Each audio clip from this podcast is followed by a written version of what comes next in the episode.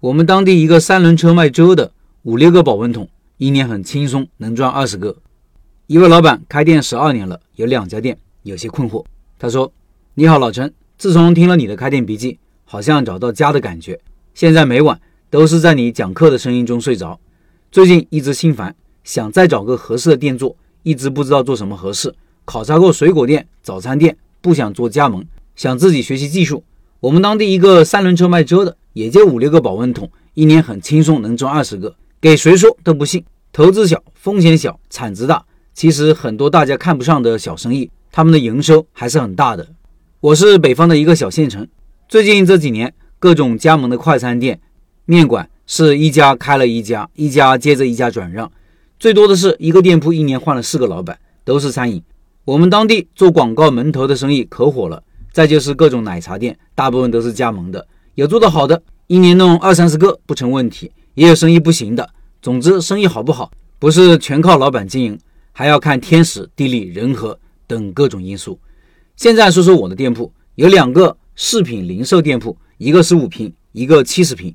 十五平的是二零一一年开的，七十平方的是二零一六年开始的。到现在为止，十五平的店铺一个店员刚好盈亏平衡，没有自己的利润。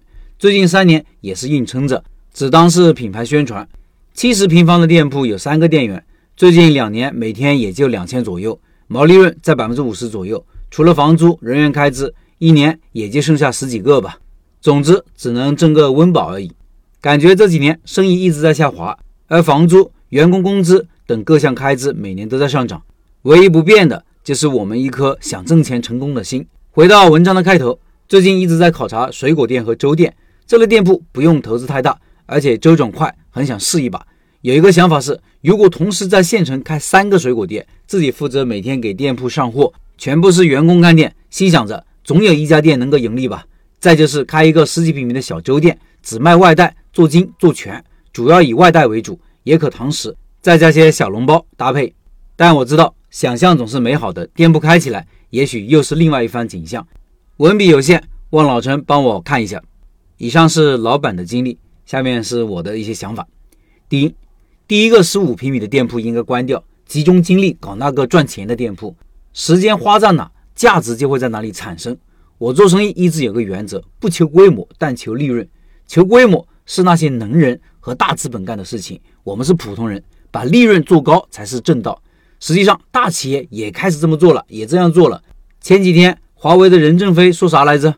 他说，华为应该改变思路和经营方针。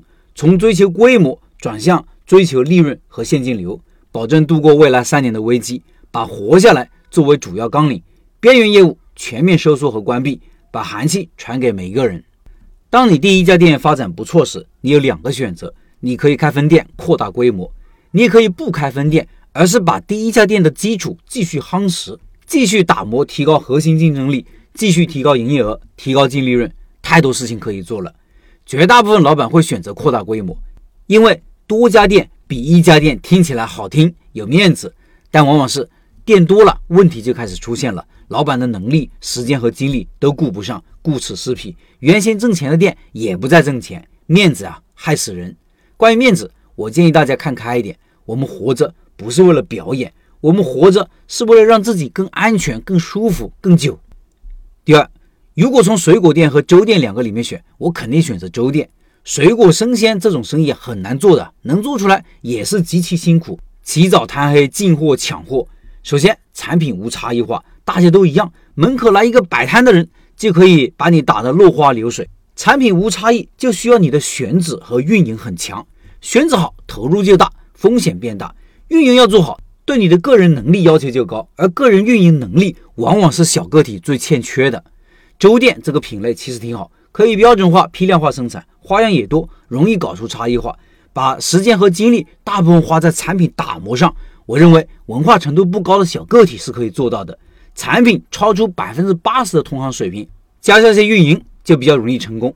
运营的东西呢，开店笔记里就够用了。另外，八月份的拜师学艺项目是东北饺子，正在报名中。感兴趣老板可以扫描音频下方二维码领取介绍资料。找个靠谱师傅，开店少走弯路。